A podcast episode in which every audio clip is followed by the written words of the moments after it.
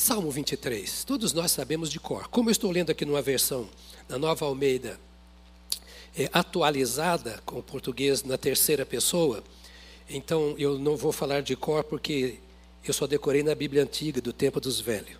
Né?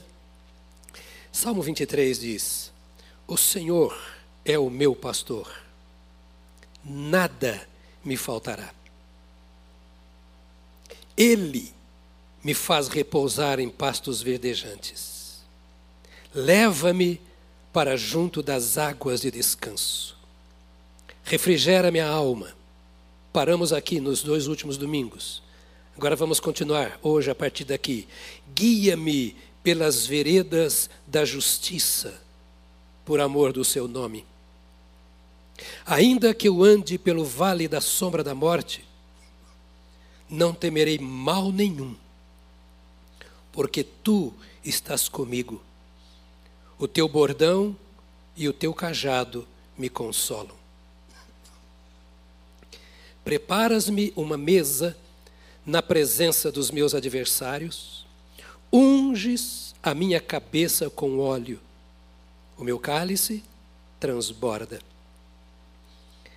Bondade e misericórdia certamente me seguirão todos os dias da minha vida, e habitarei na casa do Senhor para todo o sempre.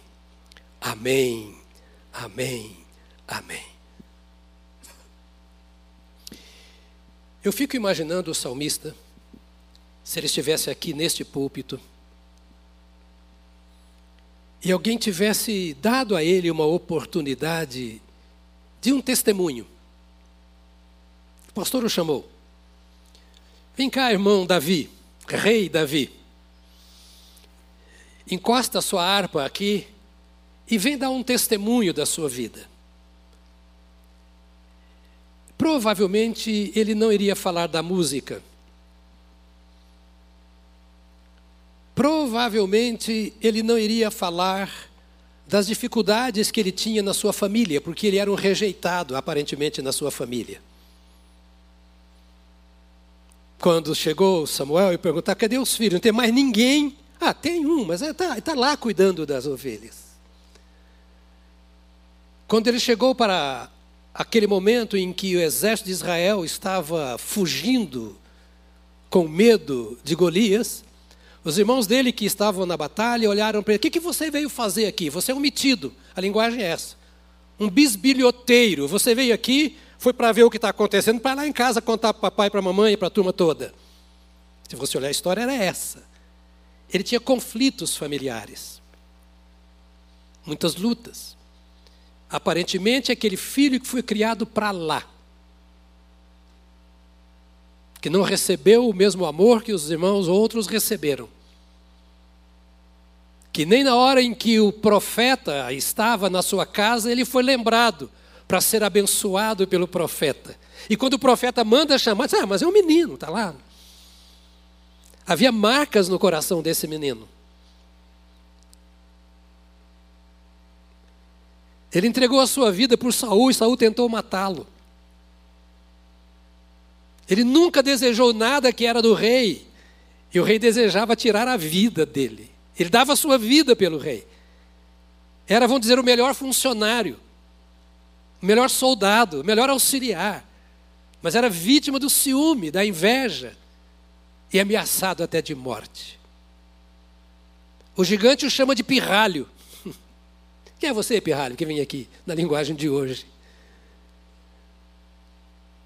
E se ele viesse aqui, ele não iria falar da arca, e eu acho que ele não iria falar de nenhuma dessas coisas que eu estou te falando e que estão nas Escrituras.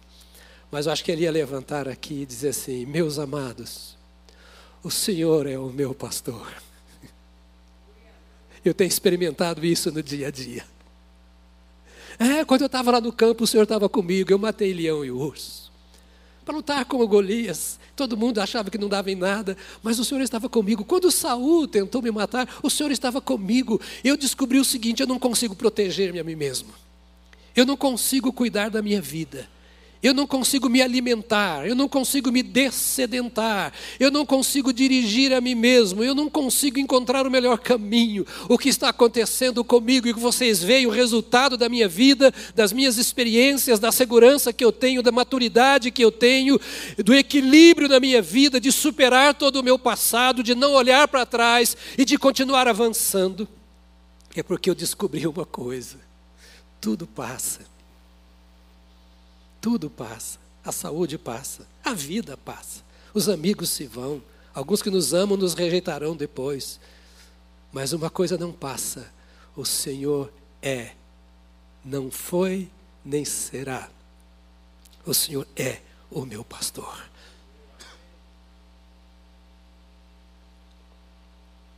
Qual é o testemunho que sai dos nossos lábios? É o das lutas que estamos enfrentando, das dores que estamos sentindo, das dificuldades da família, da rejeição, do divórcio, da doença, da praga, das ameaças dos adversários, dos ataques malignos, das provações, das tentações, das fraquezas. O que sai da nossa boca? Aqui era uma confissão de fé, um testemunho de vida. No meio de todas as lutas, o Senhor que não me livrou das lutas, me livrou no meio das lutas.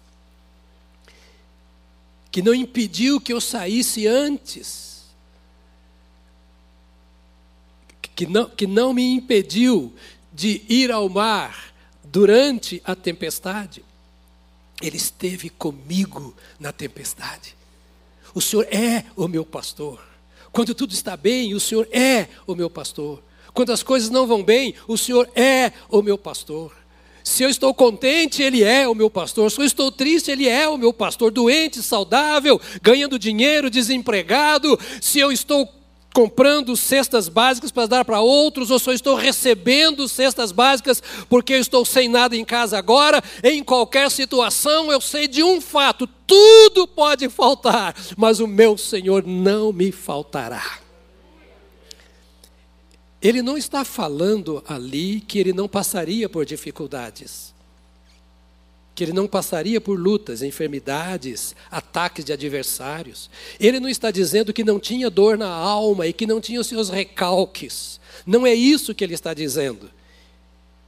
O que ele está dizendo é que no meio de tudo isso, ele tinha um pastor, ele não estava sozinho. E meus amados irmãos, nada melhor do que eu saber de que não estou sozinho hora alguma saber que existe alguém que ampara a minha alma. O corpo está doente, mas a alma está no Senhor.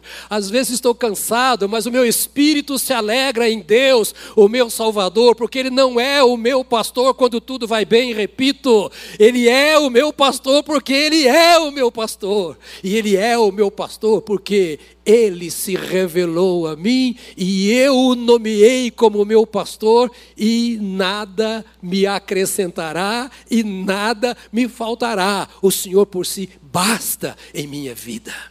A gente vive uma época de muitas ofertas, de muitas possibilidades de estilo de vida, de muitas crenças. E quando eu falo crença, até mesmo no meio evangélico, no meio cristão, muitas crenças, muitas ofertas. Nós precisamos entender uma realidade. O Senhor é e pronto. Ele não foi, repito, não será, repito. Ele é o meu pastor. Eu o nomeei como meu pastor. E quem falava aí era um pastor, ele sabia o que era ser pastor. Ele sabia que muito mais do que ele que tirou a sua ovelha da boca do leão e do urso, o Deus perfeito tira as suas ovelhas da mão da boca do maligno. Era um pastor que sabia o que é o campo, o que é a luta com a ovelha. Meu irmão, você não é Deus, eu não sou Deus. Nós não podemos olhar para Deus pela nossa ótica, pelas nossas impressões. Não podemos avaliar o Senhor nosso Deus pelas circunstâncias, pela história. Nós não podemos pensar que Deus é bom porque as coisas estão bem para mim e que Deus não é bom porque as coisas não estão boas para mim. Nós temos que entender que Deus é Deus e o resto é resto. que Deus existe, que Ele é o nosso pastor. Ele disse aqui, então eu só vou começar dizendo para vocês: tudo que eu tenho para dizer é, eu nomeei a Deus como meu pastor desde o dia que eu me encontrei com Ele, e até agora eu descobri que Ele está comigo em todos os momentos e em quaisquer circunstâncias. Aqui ele diz que o Senhor dá o alimento espiritual e o alimento físico. A conversa de Davi, e presta bem atenção porque você já rezou esse salmo muitas vezes. Pastor Teodorico, eu, eu uso o púlpito para uma escola bíblica dominical. Eu tenho ouvido nesses dias, eu participei de uma conferência essa semana, em que a pergunta é: como a igreja vai viver agora nesse tempo pós-Covid? A minha palavra é simples: do mesmo jeito que a igreja viveu antes. Ah, mas as, a igreja está preocupada em falar para si mesmo para os lá de fora no seu trabalho de internet. Eu estou preocupado em falar primeiro para você que Deus me confiou como ovelha. E de quebra para aquele que quer ser ovelha do pastor. Então a minha palavra para você é simples, mas eu queria que você a encarnasse, que ela fosse a sua palavra. Davi, neste salmo, não está falando de coisas materiais. Ele está falando de uma relação espiritual com Deus. Quando ele fala de pasto, quando ele fala de água, ele está falando das coisas espirituais. Quando ele está dizendo que nada me faltará, eu posso saber que Deus me cobrirá, mas ele está dizendo que não me faltará o necessário para o momento que eu estou vivendo. Ele está falando para a minha alma, porque nós às vezes estamos alegres quando nada nos falta quando temos saúde, quando tem coisa na dispensa, aí nós estamos alegres, estamos felizes, quando nós temos o dinheiro para aquilo que nós queremos, mas não é isso que ele está falando. Ele está falando de uma relação espiritual. E aqui eu quero que você entenda: o meu relacionamento, o seu relacionamento com Deus, não depende do que está no seu bolso, na sua conta bancária. E Deus não é Deus para você porque você está trabalhando, empregado e ganhando bem. Deus é Deus no meio da luz e no meio das trevas. Ele é nomeado como o meu, o Senhor é o meu pastor, o seu não sei, mas o meu ele é. O de Israel eu não sei, dizia o rei, mas o meu ele é. Estou assim porque Deus é. Eu quis que ele fosse e eu não abro mão desse negócio de jeito nenhum. Eu sou ovelha desse pastor. Ele é meu provedor. Nesses três versos que nós lemos aqui, o primeiro verso primeiro, ele diz: O Senhor é o meu pastor. Lembra que eu disse para vocês, e vou repetir, que ele assinou com o seu nome o Senhor, por amor do seu nome, olha para mim, você vale muito. Meu querido ouvinte que acompanha pela internet, você vale muito. A Bíblia diz que uma alma vale mais do que o mundo inteiro. Vale muito. Mas Davi não está dizendo aqui que o Senhor era o pastor dele porque ele valia muito. Oh, eu sou o cara, eu sou o rei, então o Senhor é o meu pastor. Eu sou o poeta de Israel, o doce cantor do povo cristão, do, povo judeu quando se reúne, então o Senhor é o meu pastor. Eu sou diácono da Batista do Povo. Eu sou pastor da Igreja Batista do Povo. Eu sou líder de célula, o coordenador, supervisor. Eu sou o mais velho da igreja, o mais antigo. Eu sou o que contribui mais. Então o Senhor é o meu pastor. Nada disso não vem com conversa mole à luz das Escrituras. Ele diz assim, quando diz assim, o Senhor é o meu pastor, ele está dizendo assim, Yahvé Rafi. Yahvé Rafi. Ou seja, o Senhor é pastor.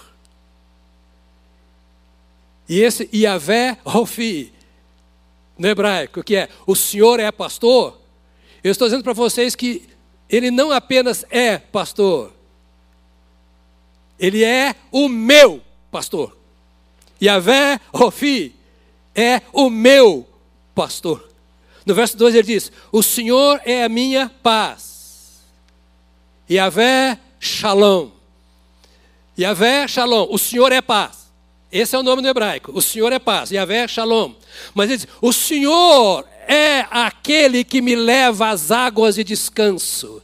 É esse Yahvé Shalom que me traz paz ao coração. Se eu o quiser, ele me dará. Se eu não quiser, ele continuará sendo o Senhor de paz. O melhor que eu faço é eu desfrutar desta paz do Senhor. No verso 3 ele diz: O Senhor é a minha saúde. Refrigera-me a alma. E a verrofeca. Esse é o nome do Senhor. Ele assinou embaixo, ele pôs o seu nome. Quando ele diz aqui que ele é pastor, o Senhor diz: meu nome está aí. E a Verrofi. Eu amo o meu nome. Então eu sou mesmo o seu pastor, você aceitou que eu seja. Eu ponho o meu nome nisso aqui. Quando diz o Senhor me leva às águas de descanso, que significa paz, o Senhor está dizendo para ele: sim, meu nome é Yahvé Shalom. Então, se você quer esse Yahvé Shalom, eu sou a sua paz. Eu sou a paz. Se você me quer, se você me tem, se você me serve, se você me busca, se você se rende a mim, eu sou não só o seu pastor, mas eu sou também. E eu assino embaixo, esse é o meu nome. Eu ponho o meu nome. Quem me tem, tem paz. Quem me tem não anda na aflição do mundo, na angústia do mundo, no desespero do mundo, na insegurança do mundo. Não depende do seu dinheiro, não depende do seu emprego, depende do Senhor que é o pastor e ele depende do Senhor que é a paz. E ele diz: O meu nome é Iová, Yahvé Rofeca, ou seja, refrigera a alma, ele cura a minha alma, ele cura o meu espírito, ele trabalha as minhas emoções. E por que, que eu posso saber que ele faz isso? É porque eu sou bom? É porque eu sou crente há muito tempo? Porque eu sou líder? Não, é porque ele é isso, e se eu ando com Ele, Ele não deixará de ser isso, e Ele será isso na minha vida, na minha caminhada, nas minhas necessidades. Andar com Ele é ter pastor, andar com Ele é ter paz, andar com Ele é ter saúde ou paz para a sua alma, andar com o Senhor é andar bem.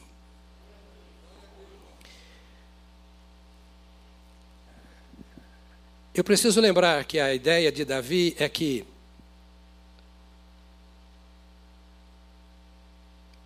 Me, me permita repetir isso. Eu tenho que repetir, para que você e os que me ouvem não se esqueçam. Por favor, deixa eu repetir. Não é porque eu seja bom ou porque eu mereça. Você sabe disso. Se sabe, então não reclame. oh Deus, por que o Senhor deixou? Oh Deus, o Senhor não está vendo a minha. Está vendo sim. A questão é: eu estou deixando ele ser o meu pastor? Sim.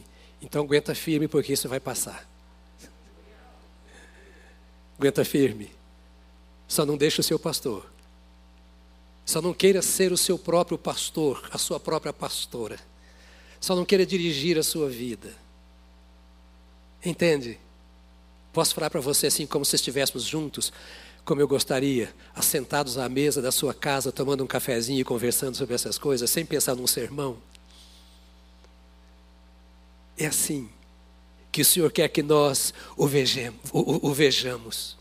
Ele garante a vitória final. Mais tarde vamos falar sobre isso, um dia qualquer. Então, eu não sei o que vai acontecer amanhã, mas eu sei que tudo resultará no meu bem. Agora eu já fiz a introdução, vou começar a pregar. Tem três, dois sermões atrás para você ouvir, para você acompanhar o que eu estou dizendo agora. Agora, depois de tudo isso, ele vem dizer assim: guia-me pelas veredas da justiça. Você já rezou isso. Todo mundo reza o salmo. Agora eu vou orar o salmo. Não, não dá para você orar sem você saber o que você está orando, só porque a letra está ali. Isso aqui não era uma reza do Davi, isso aqui era uma confissão de relacionamento, era um testemunho de caminhada pessoal. Isso aqui não era um desejo de Davi, isso aqui, isso aqui era a certeza dele. Era o compromisso dele com Deus e Deus com ele. Ele via que Deus havia assumido esse compromisso com ele, disse: Eu não vou abrir mão disso de jeito nenhum. Deus me quer assim como sua ovelha, eu vou aceitar esse cajado do Senhor. Agora ele diz: Guia-me pelas veredas da justiça. A verdadeira ovelha precisa ser guiada, precisa ser dirigida.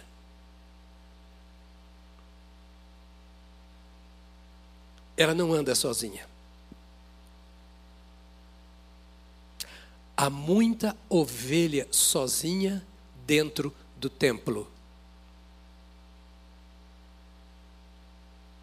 Membro de célula. Pastor no púlpito.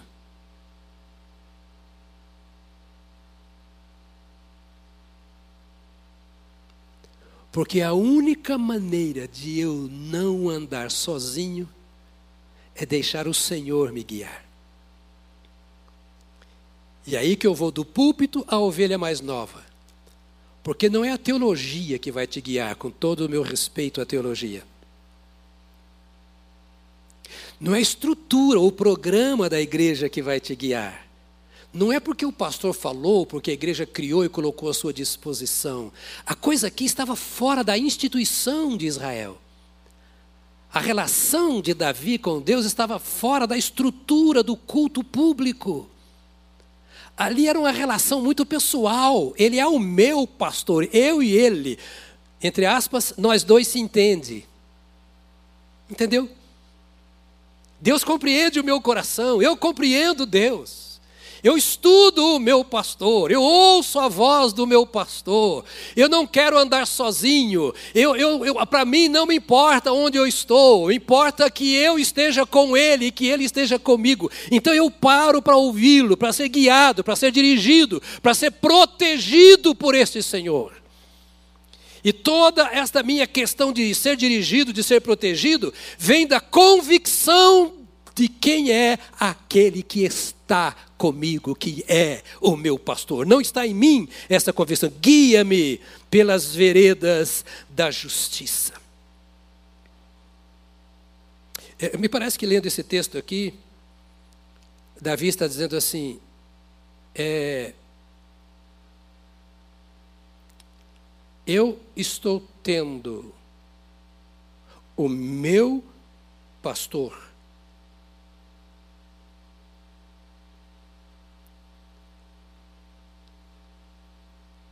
Não estou sozinho,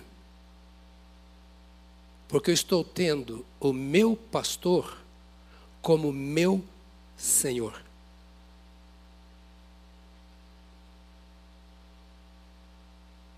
Simples assim. Quem me guia também é o dono da minha vida. O outro lado da moeda, a minha vida é guiada por aquele a quem eu pertenço, por aquele que manda em mim. Não me importa o que está acontecendo com Israel. Quem são os sacerdotes que ocupam o lugar na liderança do culto? Não me importa o trono, se continuará sendo meu ou não. O que me importa é que eu fiz uma escolha. O meu pastor é o Senhor. Significa, eu não quero sair de debaixo da direção desse Senhor. Não é o pastor Jonas pregando no púlpito aos domingos que de fato guia a minha vida. É aquele Senhor que está comigo no momento difícil em que eu não posso mentir no meu local de trabalho. Em que eu não vou ceder àquela secretária que me tenta, em que eu não vou dar ouvidos àquele homem que parece ser melhor do que o meu marido. E essas coisas não vão acontecer comigo porque eu sou guiado pelo meu pastor. E o meu pastor é o dono da minha vida, ele não é o empregado do dono, e o seu pastor não é o Jonas, não é o Rafael, Não, seu pastor não é Tarcísio nem Samuel.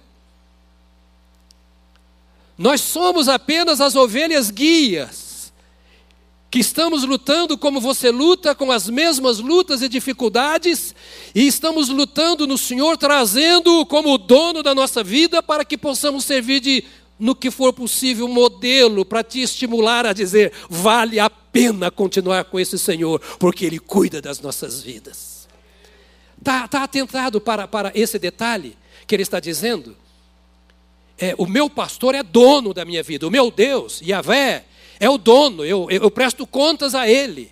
É, ele, ele, não é dono só porque tem direito sobre a minha vida, não. Ele é dono porque ele anda comigo. Eu tenho prazer em ouvi-lo, em segui-lo. E ele está dizendo assim: olha, é, como dono, é o Senhor que escolhe o caminho que eu devo seguir.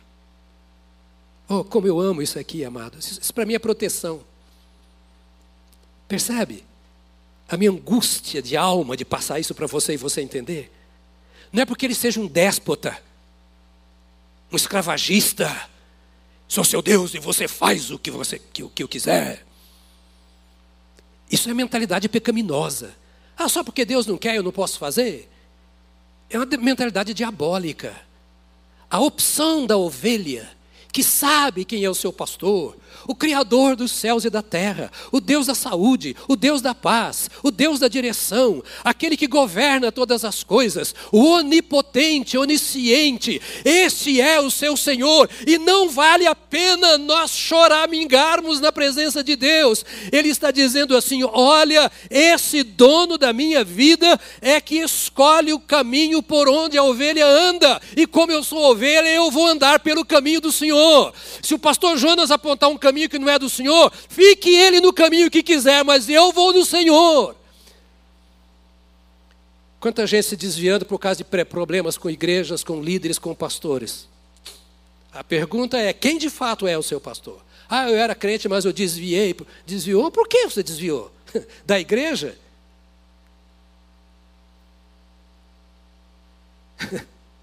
Quem é o seu pastor? Ele disse: O meu pastor tem o direito de escolher o caminho para mim.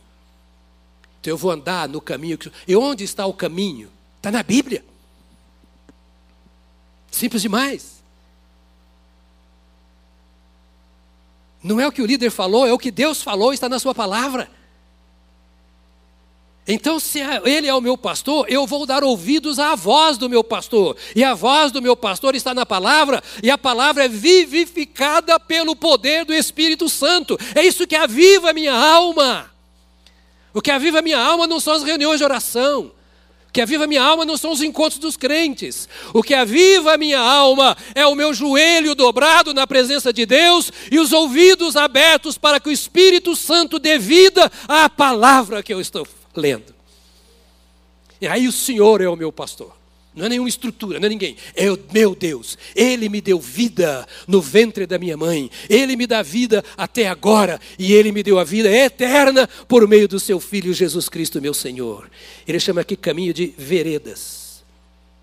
Ele me guia pelas veredas da justiça, ou seja, pelo caminho da justiça. Lembra o que Jesus falou? Eu sou o caminho.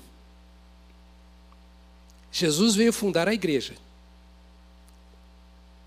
Ele disse: Sobre esta palavra eu edificarei a minha igreja. Mas ele nunca falou que a igreja é o caminho. Ele disse: Eu sou o caminho. Servir a igreja nem sempre é servir o caminho. Nem sempre. Poxa, eu até talvez gostaria que fosse. Porque estaria cheia a igreja. Todos os dias, em todos os custos. Mas não é. Você pode servir a igreja e não estar no caminho. Andar no programa da igreja, mas não estar andando no caminho. Por favor, entenda as minhas repetições enfáticas. Quero você aqui. Você que está em casa, eu quero você comigo. Você de outra igreja, eu quero que você seja fiel à sua igreja. Mas isso é um peso se você não estiver no caminho.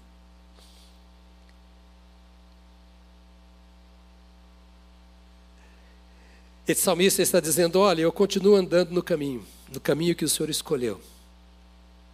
Porque nesse caminho eu tenho a garantia da provisão para a minha vida espiritual. É nesse caminho do Senhor Deus que eu encontro descanso. É nesse caminho do Senhor que eu encontro orientação para a minha jornada. Então eu estou vendo aqui o que é. Olha bem o salmo. É uma ovelha que permanece obediente. reconhecendo a sua condição de dependente de Deus. Não era só uma declaração, era uma vida dócil, frágil, submissa, obediente. Não tinha que brigar com Deus. Escuta aqui, pelo amor de Deus, se eu puder ajudar nisso. Eu não aguento ouvir crentes dizendo, mas eu briguei mesmo com Deus, e eu briguei, e eu. E... Ovelha não briga, ovelha se curva. Ovelha tem o coração dócil. Não, não, não, não ouça essas bobagens que tem, tem tonalidade de autoridade, mas de autoridade não tem nada. Como se eu tivesse o direito de entrar e esmurrar a porta do céu para Deus acordar e me ouvir. Deus quer apenas que eu me entregue. Ele não precisa das minhas brigas, dos meu, do meu mau humor. Não. Ele fala assim: fica quietinho. Eu cuido de você. Eu sou pai. Eu sou pai. Ah, Senhor, porque eu não aguento mais, eu já não nem quero ser crente mais, porque, Deus, porque quem é você? Quem sou eu? Para brigar com o Senhor. Erramos nas nossas escolhas, nas coisas que nós fazemos, nós pecamos com a nossa mente, nós trucidamos o que está diante de nós, e nós queremos, e aqui o salmista diz assim: Eu sou apenas uma ovelha, e eu sou uma ovelha diante do pastor, e eu reconheço que eu dependo dele, não é do meu patrão, não é do presidente da república, não é do meu professor, não, eu dependo do meu Deus, eu vou cumprir o meu papel e vou me curvar docilmente, sempre dizendo: Senhor, tu vês as minhas fraquezas as necessidades que eu tenho e eu não consigo cumprir, as lutas que eu tenho que não me trazem resultado, eu não tenho mais o que fazer, estou fazendo com todas as minhas forças. Então, eu quero pedir, tu que és o meu pastor, guia-me, guia-me, guia-me pelas veredas da justiça. Guia-me, mas guia-me pelas veredas da justiça. Vereda quer dizer caminho. Caminho não atalho. Quem já morou na roça, já viveu no interior, sabe que a gente tem muito carreador, muito atalho. É aquele aquele desvio do caminho principal. Você quer cortar caminho, você quer chegar mais rápido. Então isso aqui é para carro. Eu não, eu vou por aqui que eu vou mais perto. Todos nós queremos andar menos, cansar menos e ganhar mais. E em nenhuma ocasião o Senhor prometeu facilidade para quem quer o caminho. Tem uns caminhos largos por aí, Jesus falou. Dá para andar por ele, a escolha é sua. Agora eu, disse, eu não ando por caminho largo, eu vou pagar com a minha vida o que eu estou pregando para vocês, Jesus estava dizendo. O meu caminho é estreito. Eu escolhi a cruz. Se você escolheu o trono, estamos em caminhos diferentes eu escolhi a cruz. A cruz é o meu trono. E não é o que o mundo oferece. E é o que o salmista está dizendo: guia-me. Guia-me pelas veredas da justiça. Eu não quero encurtar, não quero dar, como diz o mineiro, não sei se aqui fala, não quero dar o nó em ninguém. Eu não quero tirar vantagem nessa caminhada. Eu não quero chegar primeiro do que ninguém. Não quero pegar o caminho mais curto para me cansar menos. Eu reconheço que a caminhada é longa, essa caminhada no Senhor. Eu reconheço que eu precisarei de forças para essa caminhada, mas o Senhor é o meu provedor. Eu reconheço que muitas vezes a minha alma ficará aflita, porque eu vou estar lutando contra mim mesmo para poder andar, contra a minha natureza para poder andar no caminho do Senhor. Mas eu reconheço que o Senhor está comigo nessa caminhada. Na minha fraqueza, o Senhor me fortalecerá, porque Ele é a rocha da minha salvação. Eu não vou querer ser um crente de vida mais fácil, eu não vou querer dedicar menos tempo ao Senhor, porque eu posso ser crente. Não, eu quero ir pelo caminho que o Senhor mandou que eu vá caminho traçado pelo Senhor. Há duas palavras no hebraico para caminho. E eu vou pronunciá-las aqui agora, mas eu não vou garantir para você que, que a pronúncia será correta. Eu fiz três anos de hebraico, como quase todos os colegas que acho que fizeram. Três anos de hebraico, três anos de grego, suficiente para ler a Bíblia, mas tem coisa que fica difícil para a gente, às vezes, conseguir pronunciar. Mas caminho está escrito no hebraico, escreve-se M-A apóstrofo G-A-L, seria Magal, ou Magalá, com A-H no final. É o que está no hebraico, nesse texto. E o que significa aqui, fazendo uma exegese né, dessa palavra, o que significa esse Magal? Faço de conta que é Magal, M-A apóstrofo G-A-L. Né? Então, o que significa esse Magal aqui no hebraico? Lugar cercado, trincheira. Olha que coisa linda. Quando prestei serviço militar, fizemos treinamento de campo. E uma das partes do treinamento, e quem já foi militar e fez treinamento sabe, era passar por uma trincheira. E passar por uma trincheira com um sargento jogando uma daquelas bombinhas de gás para a gente tossir até não mais poder. Mas ele está dizendo aqui: o Senhor me guia por caminhos que são cercados, que são trincheiras. Você se lembra quando você vê filme de guerra? Que quando os soldados vêm correndo para se proteger, eles se jogam dentro de uma trincheira? Se proteger de bomba, de tiros. O que ele está dizendo é: o caminho do Senhor não é um caminho largo, que cabe um caminhão no qual você entra com o seu avião ou com o seu navio, com todas as suas cargas e riquezas. A caminhada com o Senhor é dentro de uma trincheira, mas é segura. Você sai salvo dali. Estreito é o caminho, disse Jesus, e apertada é a porta que conduz à salvação, e poucos são os que passam por ele. Estamos numa capital uma das maiores capitais do mundo, a maior cidade do Brasil, com todos os recursos, com todos os caminhos, com todos os atalhos. O que nós estamos escolhendo? Jesus apertado é o caminho que conduz à salvação. Provérbios 10, 29 diz: O caminho do Senhor é fortaleza para os íntegros. Aleluia.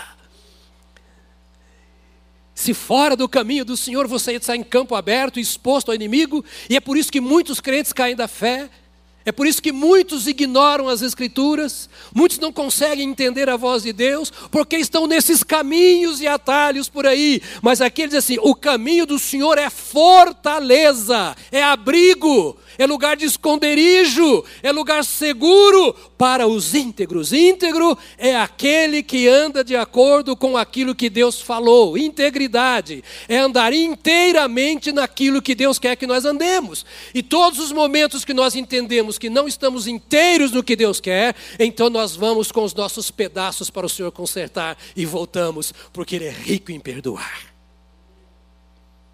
Está cansado? Você me dá mais uns 10 minutinhos? Pode. Depois você vai ouvir de novo, quem sabe, na sua casa e degustar um pouco disso aqui. O Salmo 23 dá para eu pregar um ano inteiro para você, se quiser. Posso ficar só no Salmo 23, porque tem tanta coisa para nós vermos aqui nesse salmo. Né? Então, quando você pegar a palavra, faça mais ou menos assim. Compre uma concordância bíblica, um dicionário bíblico. Procure o sentido das palavras. Procure entender o que a Bíblia está dizendo. Você vai aprender muito mais em casa do que aqui e virá aqui para ensinar. Deus tem te dado os recursos necessários, não é? Bom, então ele está dizendo aqui: só Deus pode conduzir por caminhos de vida. No princípio era o Verbo, e o Verbo estava com Deus, e o Verbo era Deus. É esta a questão. O Verbo é a palavra. E o princípio pelo qual nós devemos viver é a palavra. É a maneira como Deus nos guia, é pela Sua palavra. Guia-me pelas veredas ou caminhos da justiça. Da justiça.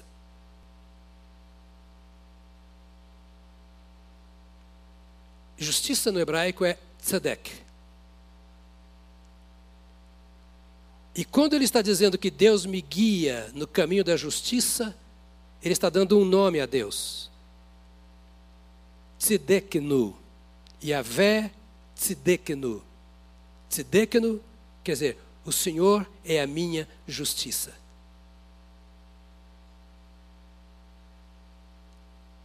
É Ele quem me justifica. O que é justiça? É integridade. É o que é certo. Aliás, a, a, a, a definição que eu mais gosto de justiça, e ela está também no original, tanto grego quanto hebraico, é aquilo que é como deve ser. Eu gosto dessa definição simples. Aquilo que é como deve ser. Você fala, ah, mas está errado. Você está errado é porque não está como tem que estar. Então a pergunta e que eu tenho que fazer sempre é: isso é do jeito que tem que ser? Ou eu estou quebrando um galho? Eu estou pegando um atalho? Porque os caminhos do Senhor são caminhos de justiça. E eu vejo vários advogados aqui, né, é, e tratam com a justiça. Eu tenho uma filha, dois genros, um sobrinho, advogados, tudo fazendo sombra para mim todo dia. O que é justiça? Ele diz: O Senhor é a minha justiça. O Senhor é a minha retidão. É Ele que ajusta a minha vida àquilo que Ele é, e não aquilo que o meu irmão ou o meu pastor é. Ele é o espelho Ele é o molde, Ele é o modelo. E Ele me põe nesse caminho, Ele me põe nessa trincheira para me livrar dos ataques do mundo, para me proteger contra o inimigo. Eu ando por esta trilha, eu ando por esta trincheira, eu estou atravessando o mundo durante toda a minha vida e mal nenhum eu vou temer, porque eu estou nesse caminho e eu sei que se eu sair daqui, o bicho pega, e o bicho mesmo. E o bicho pega. Então a questão, de novo, não é a igreja, a questão é você andar no caminho e nesse caminho de retidão.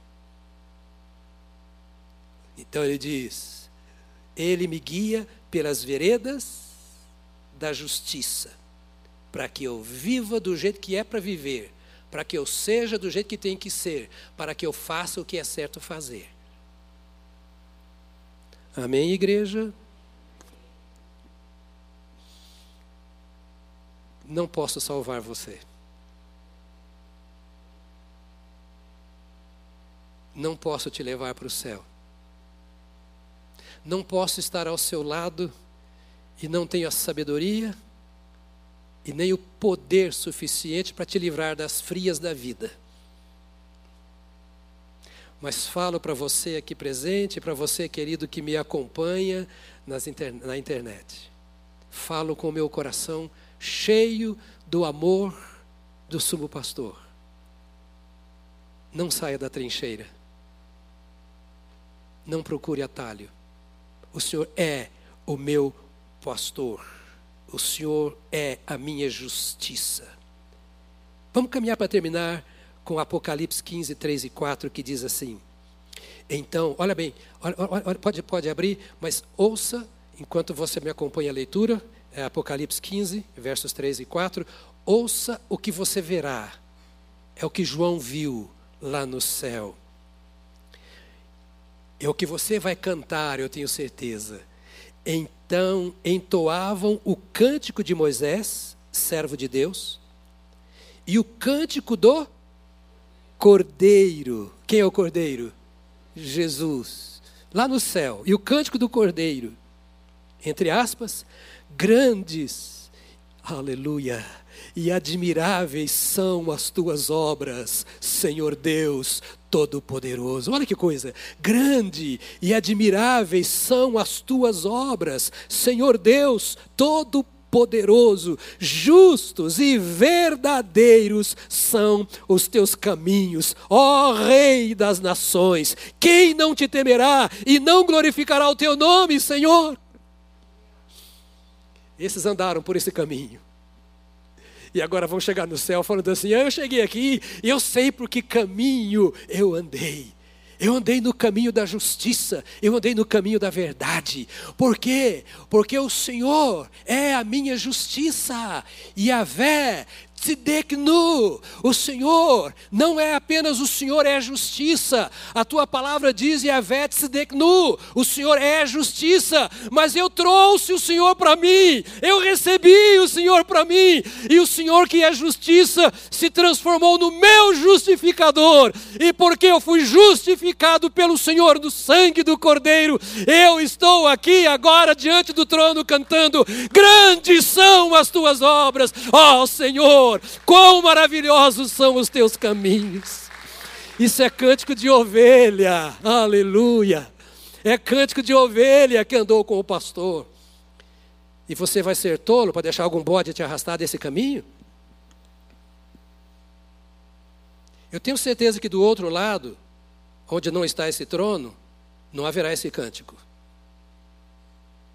Lá haverá choro e ranger de dentes. Eu não sei quanto a todos que me ouvem, mas eu prefiro esse cântico. Eu prefiro. E para concluir, sem terminar, a gente encerra não acabando. Uma, uma, uma, das minhas propostas, um dos meus propósitos, é que você ame a palavra. E que você gaste. Viu quanta riqueza dá para tirar num versículo da Bíblia? Hã? Você com o seu dicionário, você com a sua Bíblia, você com um comentário bíblico, e, sobretudo, com o seu joelho no chão e o coração aberto para o Espírito Santo, quanto Deus pode fazer da sua casa um templo, da sua família uma igreja? Olha só. Então, se alguém perguntar, fala: meu pastor se perdeu e ele só tem na Bíblia dele o Salmo 23. Guia-me pelas veredas da justiça, por amor do seu nome. Uma hora eu vou ocupar tempo com você pregando sobre o nome de Deus. Por que, que você ora em nome do Senhor? Por que você usa o nome do Senhor? O que significa o nome do Senhor?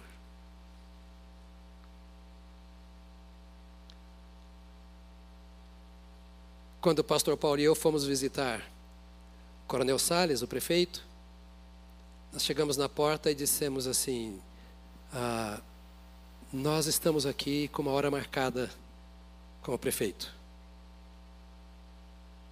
A pessoa disse: Está agendado? Está agendado. Qual é o seu nome?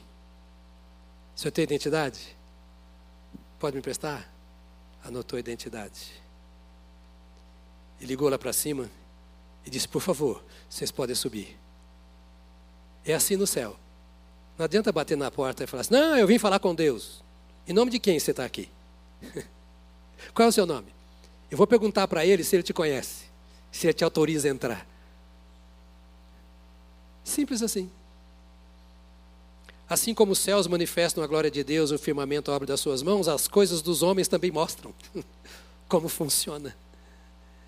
Por amor do seu nome, eu vim em nome do Senhor. O nome significa aquilo que ele é. Significa a natureza de Deus. Eu, eu só tenho um nome: Jonas. Que não significa nada, embora seja o nome de um profeta. E não é por causa do profeta que meu pai colocou meu nome de Jonas, é por causa de um amigo. Tem um significado meu nome. Mas não é por isso que foi colocado. Agora aqui tem significado. Quando ele fala, Yahvé Rofi, eu vou agora interpretar aqui, tá? Só para você entender. Yahvé Rofi, o Senhor fala, ele está chamando, me chamando como um pastor. Está invocando o nome do pastor. Yahvé Tzideknu, ele está procurando justiça. E eu sou o Deus da justiça. É claro que você não precisa olhar sem o nome, né? Tem gente aqui é mística, começa, então agora placa com o nome de Deus para todo lado, para a, a qual Deus, não é qual Deus. Ele diz, ele faz isso, que tudo que foi dito aqui, por amor do seu próprio nome. Eu já disse na primeira mensagem, eu disse na segunda, e eu preciso dizer na terceira. Não é por minha causa que Deus me ouve. Porque se fosse por minha causa, Ele não iria me ouvir. Eu não tenho mérito algum diante de Deus. Ninguém tem mérito diante de Deus. Ouça isso, ouça, porque algumas vezes quando você vai orar e vai pedir, você acha, mas Deus, eu não mereço isso, eu não vou pedir porque Deus não vai me dar. E o diabo começa a dizer: quem é você? Você é um bagunceiro, você viveu um mundo de pecado, você já fez isso, ainda como crente você errou, errou, errou. Não é por sua causa que Deus te ouve, é por amor ao nome dEle. Ele honra o seu próprio nome. Ele nos deu o seu nome no momento em que recebemos a Jesus Cristo. E quando nós pedimos, ele diz: Olha, eu disse que aquele que pede em meu nome receberá. E ele clamou pelo meu nome, eu vou honrar o meu nome, diz o Senhor. Porque às vezes nós nos sentimos não merecedores. Quem aqui já se sentiu assim orando assim? Eu não mereço, eu estou pedindo, mas não mereço.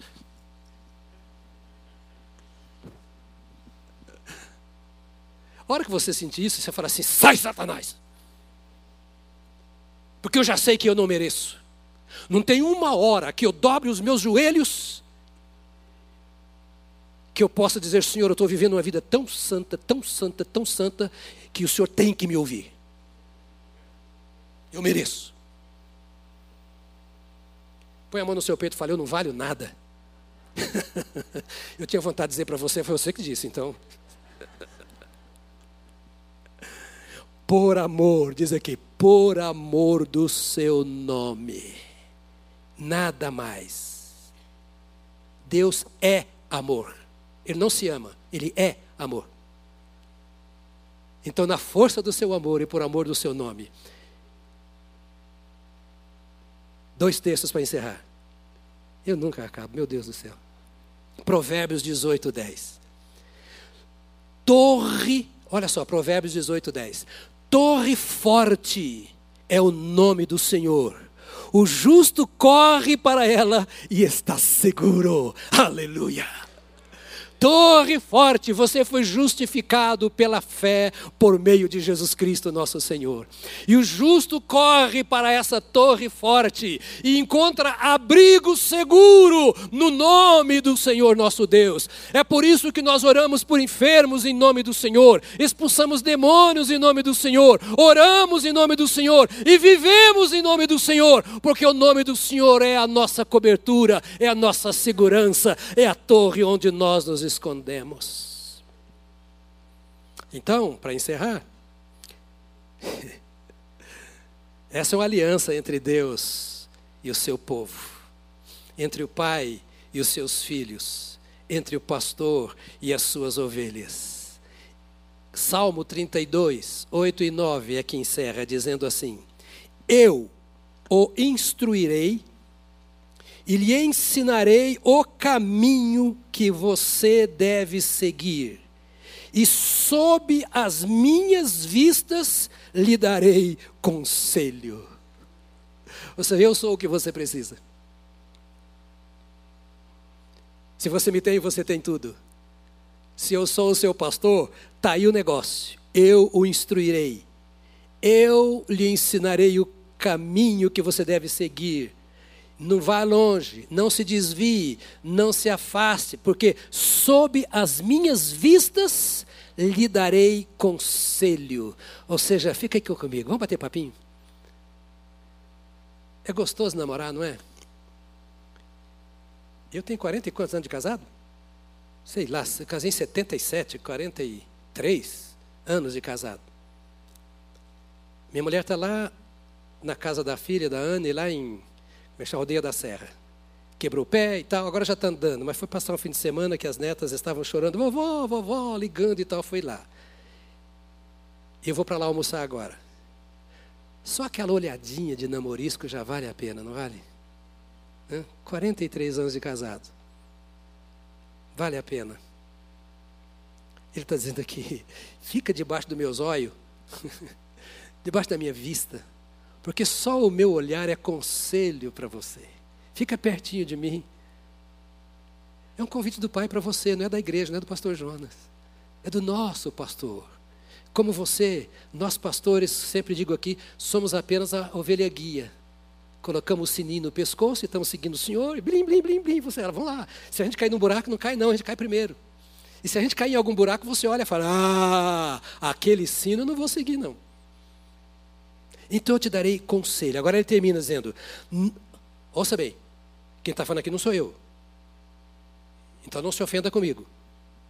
Tudo bem? Na galeria, tudo bem com vocês? É a última fala, é pesada, mas não se ofenda comigo. Eu estou lendo a Bíblia. Está aí. Abre a sua Bíblia se quiser, Salmo 32, 8 e 9.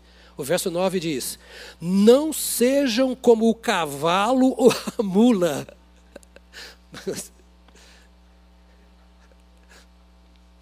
Me levem para a comissão de ética da ordem.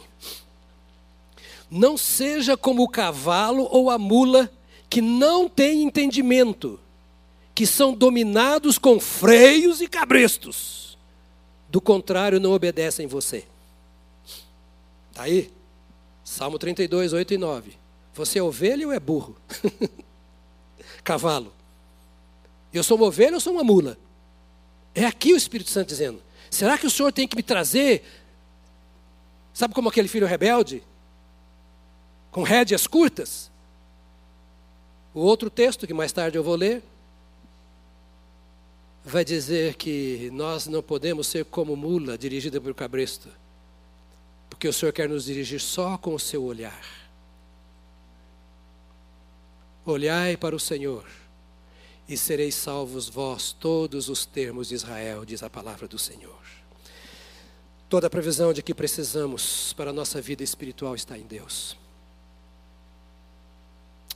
Por meio do nosso relacionamento com Deus, nós recebemos nutrição, recebemos descanso, recebemos provisão recebemos orientação para a nossa caminhada.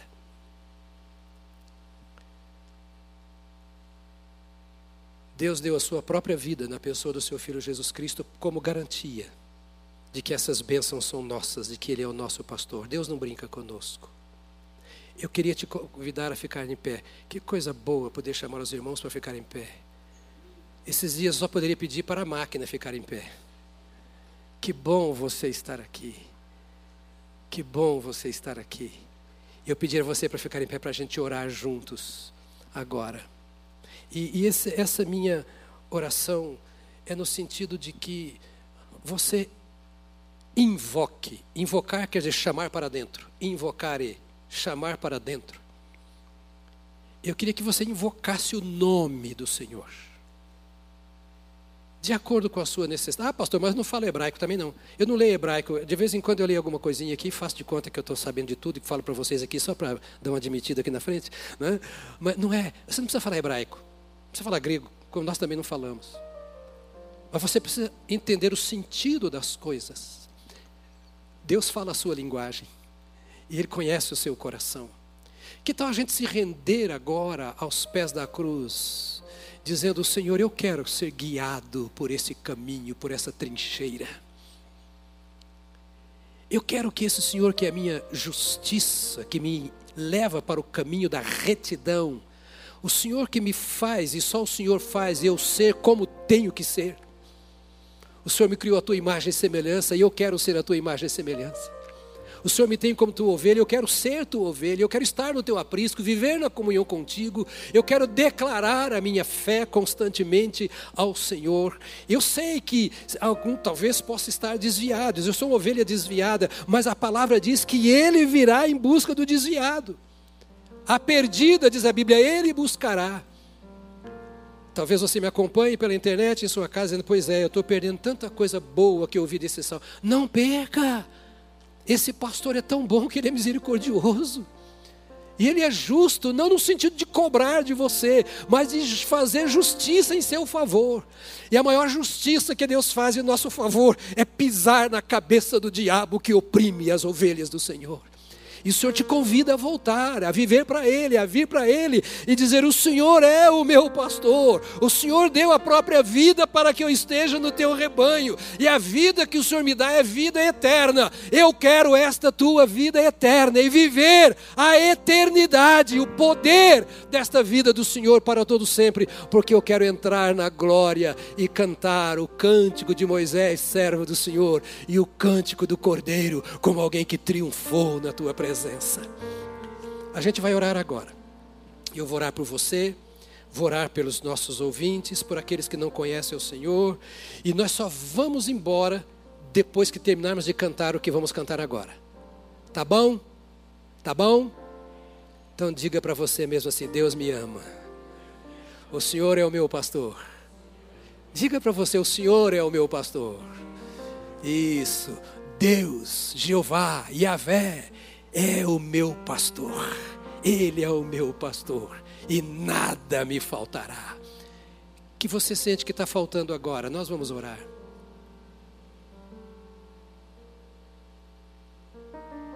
Nós vamos orar, nada me faltará. Vamos lembrar que Ele não está falando de dinheiro nem de saúde. Porque depois nós vamos pensar sobre o vale da sombra da morte. Você tem medo da morte? Eu vou falar sobre a morte para você você vai ficar doidinho para morrer. Mas não suicide, nem peçam para te matar. Porque o que Davi está. Não, não vou pregar. Se eu começar agora, não vou embora.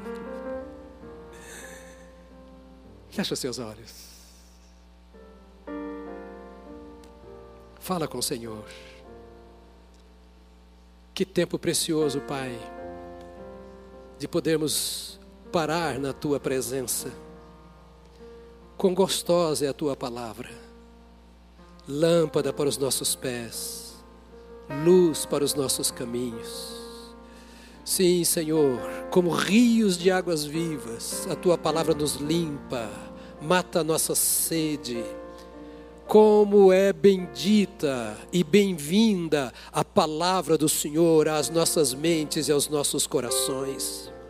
Te louvamos por aquilo que tu és Resumindo tudo, tu és o nosso pastor. Obrigado, Senhor Deus, por sabermos desta verdade, porque o Senhor, que é o nosso pastor, conhece o nosso íntimo e não apenas o nosso exterior. Tu sabes o que vai em cada mente, cada necessidade, cada embate, cada luta, cada dor, cada temor, cada insegurança, cada desejo, tu sabes tudo, cada alegria, cada devoção, adoração, louvor, Tu, Senhor, mapeaste o nosso ser e caminhas por este mapa, e tu sabes que nós somos frágeis, que nós somos ovelhas, que nós não sabemos andar sozinhos, que nós não temos força, não sabemos nos defender, e muitas vezes somos atacados e sofremos o medo da solidão da noite, das trevas. Mas eu coloco cada uma das tuas ovelhas, que são tuas, porque as compraste com o teu sangue alto preço pagaste por estas ovelhas que aqui estão, as que nos acompanham.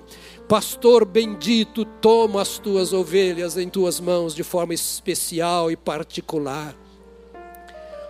Ó oh, Espírito de Deus, sopra novos ares em cada coração, em cada alma aqui presente nesses tempos difíceis que vivemos, de notícias tão ruins, amedrontadoras, que promovem ansiedade, insegurança. Ó oh Deus, eu quero te pedir que tu venhas com a tua paz preciosa ao coração do teu rebanho, para que o mundo veja a diferença entre aqueles que são do Senhor e os que não são. Que a nossa paz, a paz do Senhor em nosso coração, atraia outros a Ti. Que a alegria do Senhor, através da nossa vida, expressa em palavras, em cânticos, em conselhos, em orientações, em apoio, em socorro, que esta alegria do Senhor atraia outras pessoas para Ti. Estenda, ó Deus bendito, graças sobre graças, saúde onde há enfermidade Paz onde está faltando a paz. Abençoe cada lar que nos ouve. E abençoe aqueles que nos ouvem e têm religião, mas ainda não têm um relacionamento pessoal com o Senhor aqueles muitos, ó Senhor, talvez que tenham recitado tantas vezes, declamado tantas vezes este salmo, mas não têm sido empoderados pela palavra desse salmo, não têm experiência com o nome do Senhor. Eu te peço agora, Pai, que tu sopres nesses corações a paz que precisa que tu, ó Deus, ilumines as suas mentes com a luz que precisam para que entendam experimentem e se voltem para a verdade do Senhor, que é o nosso pastor. Exaltado seja o teu nome, para todo sempre, por aquilo que tu és, eternamente, em nome de Jesus. Amém, amém, amém. Aleluia, aleluia, aleluia. Na tela vai aparecer os nossos contatos para você que nos acompanha. E você pode ligar para a gente. Se você quer conhecer um pouco mais desse pastor ou voltar para ele, nós vamos te acompanhar. Agora, amados, antes de irmos embora, vamos cantar igual o crente canta? Vamos, igual a ovelha do sumo pastor? Vamos cantar para ele com todo o nosso entusiasmo.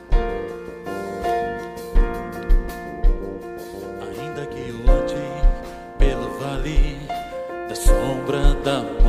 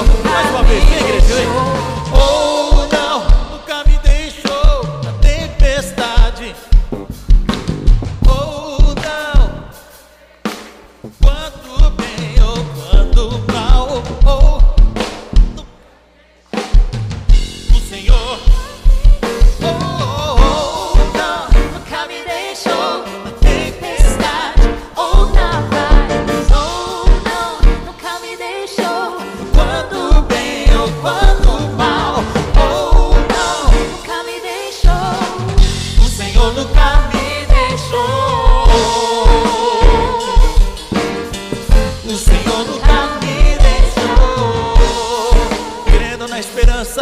Nessa semana o Senhor nunca vai te deixar.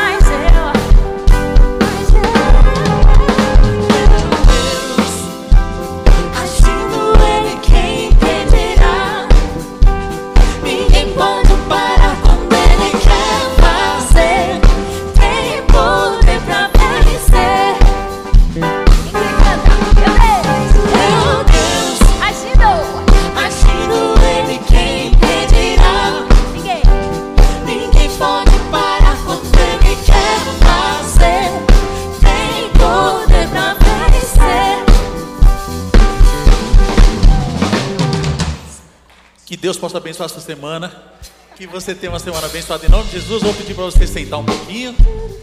Deus te abençoe.